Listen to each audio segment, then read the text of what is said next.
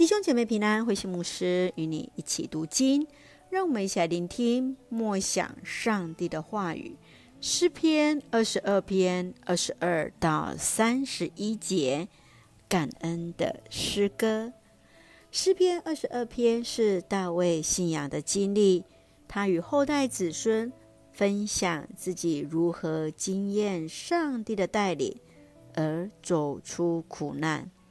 在第一节到二十一节，描述自己在遭受敌人攻击时，他的内心的感受与祷告。在二十二到三十一节，是他领受到上帝的帮助后所唱的感恩赞美诗。大卫所强调的是自己的软弱，高举上帝的恩典。这正是他所要告诉子孙的话语。就是不论遇到什么样的困难，上帝就是人最大的依靠。大卫他所有的一切都是上帝的恩典。让我们一起来看这段经文与默想，请我们一起来看二十二篇三十节：世世代代的人要侍奉他，人人要向后代。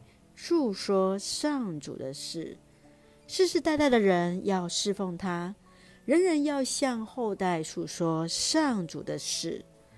大卫在经验到人的离弃后，他高举祖先的信仰见证，恳求上帝的帮助，如同上帝曾经带领着他的祖先。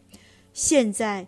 他自己也惊艳到上帝的同在，使那贫穷的人得到饱足，寻求上主的人都要永远喜乐。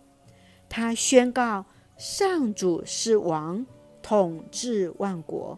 他更要世代的子孙都要知道上主拯救他的子民，来述说上主的事情。亲爱的弟兄姐妹，你曾经如何向你的儿女、子孙来分享上帝在你生命的作为与恩典呢？你如何让自己的生命来见证上帝的同在？